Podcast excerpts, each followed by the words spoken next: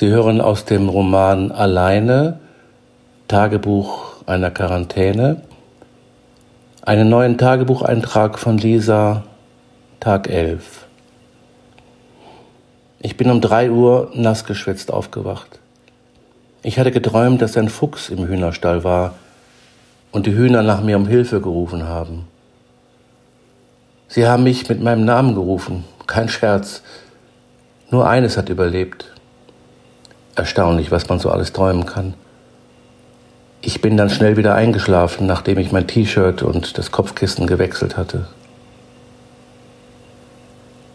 Ich werde aber dennoch gleich nach dem Frühstück mal nach Ihnen schauen.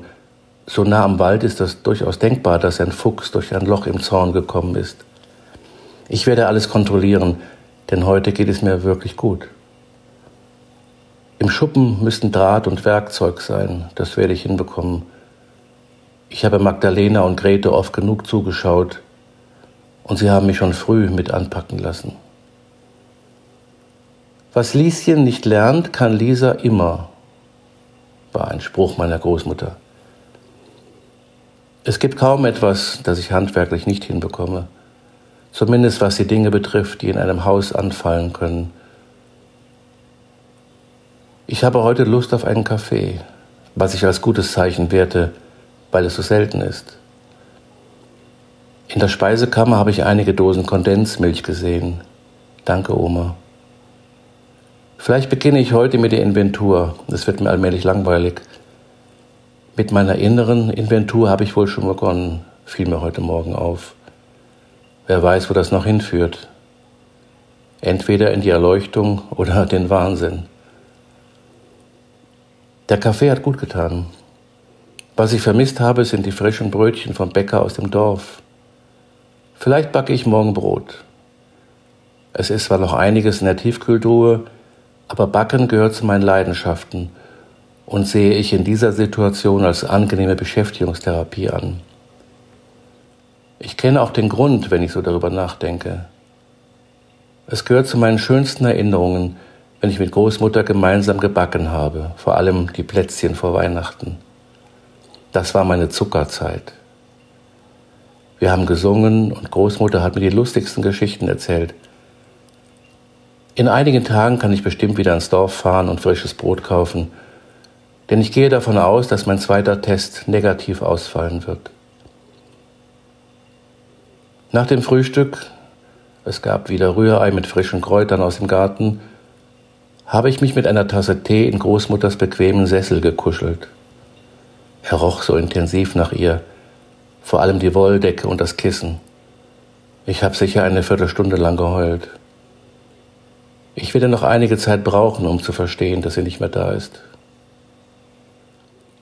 Das Fernsehprogramm ist entsetzlich, aber vielleicht war es das auch immer schon.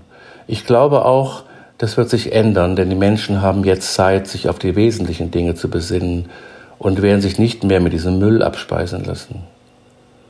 Da werden die Programmgestalter sich einiges einfallen lassen müssen. Aber nicht nur die. Auch die Politiker, vor allem die Politiker. Jahrelang haben die über Unisex-Toiletten oder politisch korrekte Sprache diskutiert. Damit dürfte es nun erst einmal vorbei sein. Und es stellt sich für mich jetzt ernsthaft die Frage, was gehört eigentlich zu den Kernkompetenzen eines funktionierenden Staates und was nicht? Nachdem Politiker in fast allen Ländern die vom Virus ausgehende Gefahr zunächst ignoriert und unterschätzt haben, wissen inzwischen alle, dass sich ein Großteil der Menschen anstecken wird. Eine Entschuldigung oder ein Tut mir leid habe ich allerdings von keinem der verantwortlichen Politiker gehört.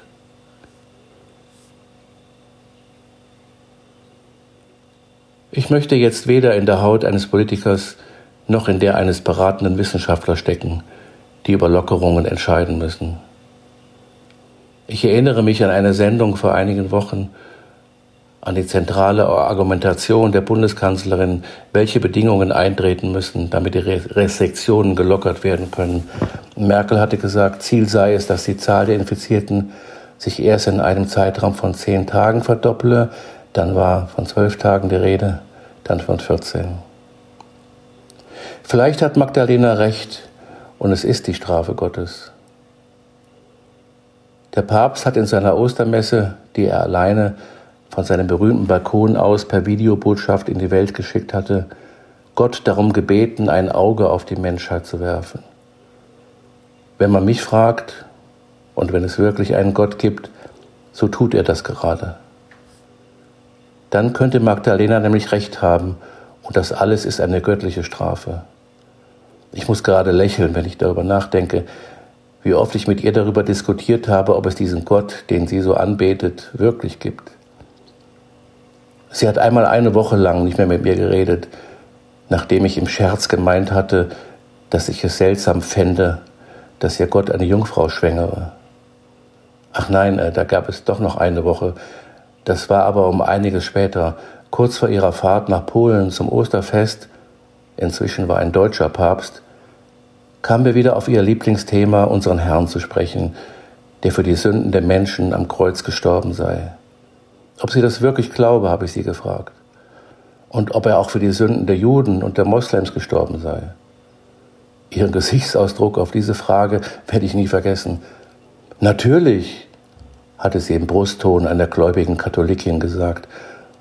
Und wieso er dann kurz darauf gesehen worden sei, habe ich mit jugendlicher Hinterlist gefragt. Ja, weil er auferstanden ist von den Toten, war ihre Antwort, die keinen geringsten Zweifel zuließ. Daraufhin habe ich herzlich gelacht, was mir heute noch leid tut.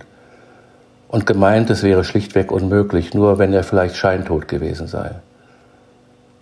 Magdalena war bis in die Tiefen ihrer Seele verletzt und es hat mindestens einen Monat gedauert, bis sie mir diesen kindlichen Anfall verziehen hatte. Verzeihen war eine ihrer Stärken. Davon kann ich ein Lied singen, wenn ich an die Streiche denke, die wir gespielt haben, ich und meine Freunde. Als ich aus der Kirche ausgetreten bin, hatte Grete mich gebeten, das Magdalena nicht zu erzählen. Grete selbst war nie sehr religiös. Zwar ist sie mit mir an Ostern und Weihnachten in die Kirche gegangen, aber wohl eher, damit ich in der Dorfschule nicht ausgegrenzt werde. Nachdem ich im Gymnasium war, hatten wir nämlich mit diesen Kirchgängen aufgehört. Mir war das nur recht. Ich bin in Omas Sessel eingeschlafen und am frühen Nachmittag aufgewacht. Jemand hat entsetzlich geschrien. Ich habe etwas Zeit gebraucht, um zu realisieren, dass der Schrei wohl aus dem Fenster gekommen war. Ich verstehe gar nicht, wie man um diese Zeit solche Filme sehen kann, wo doch gerade jetzt viele Kinder zu Hause sind. Ich werde mich gleich weiter um die Kontoauszüge kümmern. Das Telefon ist immer noch tot, was ich mir aber auch schon dachte. Die Inventur muss dann bis morgen warten. Mich drängt ja niemand. Welch krasser Gegensatz zu meinem Job auf dem Schiff. Ich war wirklich urlaubsreif. Allerdings hätte ich den lieber woanders verbracht. Aber ich darf nun wirklich nicht undankbar sein. Im Grunde habe ich hier alles, was ich brauche. Naja, außer Gesellschaft. Der Kater ist immer noch nicht da. Ob er ein anderes Zuhause gefunden hat? Wahrscheinlicher ist, dass er irgendwo eingesperrt ist, weil Katzen ortsgebunden sind ganz anders als Hunde. Oder er wurde überfahren, aber das will ich lieber nicht annehmen. Ich werde mich nicht selbst jeder Hoffnung auf tierische Gesellschaft berauben. Großmutter hatte immer Hunde, manchmal sogar zwei auf einmal. Mein absoluter Liebling war Krümel, ein Mix zwischen Bernardiner und Schäferhund. Ich glaube, er wog mehr als 70 Kilo und hing an mir wie eine Klette. Keinen Schritt konnte ich ohne ihn machen. Er hat dich adoptiert, hat die Großmutter lachend gesagt, nachdem ich mich einmal bei ihr beschwert hatte, dass er mir sogar auf die Toilette folgt. Als Magdalena ihn als Welpen aus Polen mitbrachte, war ich neun Jahre alt und als er starb, war ich 22 und im dritten Semester meines ersten Studiums. Ich glaube, ich hatte in meinem Leben noch nie so geheult wie damals. Als meine Eltern bei einem Autounfall ums Leben gekommen waren, war ich erst drei Jahre alt und konnte das sicher nicht ganz begreifen, zumal Großmutter mich bei sich aufgenommen hatte und die war pure Liebe. Auch als ich Manny, meinen ersten Freund, mit meiner Kommilitonin Sandra im Bett erwischt hatte, war ich zunächst nur wütend. Die Trauer über das Ende der Beziehung kam später. Über meine Beziehungen wäre auch einiges zu schreiben, vielleicht mache ich das noch. Wenn ich jetzt darüber nachdenke, finde ich es seltsam, dass ich bis heute immer noch mehr Trauer über den Tod von Krümel empfinde, als über den meiner Eltern. Ein wenig schäme ich mich dafür.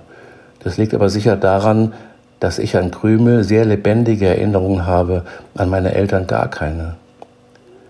Grete hat mir zwar viel von ihnen erzählt, besonders über meinen Vater, wie sie so waren und was sie ausgemacht hat, aber mir fehlen die eigenen lebendigen Erinnerungen an sie. Die Fotoalben, die wir so oft angeschaut haben, waren da auch nicht hilfreich. Außerdem zeigen Fotoalben nie die Realität, weil man die meisten Fotos nur von glücklichen Momenten, Urlauben oder Festlichkeiten hineinklebt. Ich glaube, wenn eines Tages Außerirdische landen und diese Alben finden, werden sie nicht verstehen, wie eine so glückliche Spezies für ihren eigenen Untergang gesorgt haben konnte.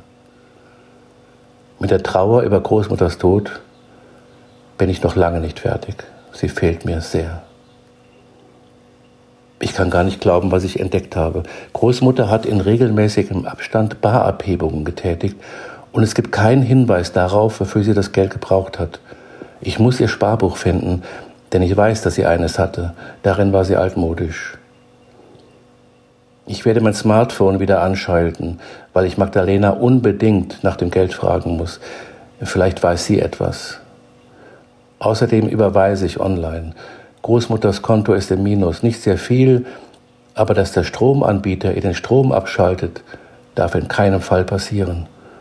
Einen großen Überziehungskredit wird sie nicht haben. Zum Rettungsschirm der Regierung gehört es zwar, dass das nicht geschehen darf, aber ich will auf Nummer sicher gehen. Magdalena hat absolut keine Ahnung, was mit dem Geld passiert ist, und ich glaube ihr. Sie war vollkommen entsetzt, als ich ihr das erzählt habe. Leider konnten wir nicht lange sprechen, weil ich jedes Prozent der Akkuleistung brauche. Habe 500 Euro auf Gretes Konto überwiesen. 10 Prozent Akku. Na toll. Ende des Kapitels.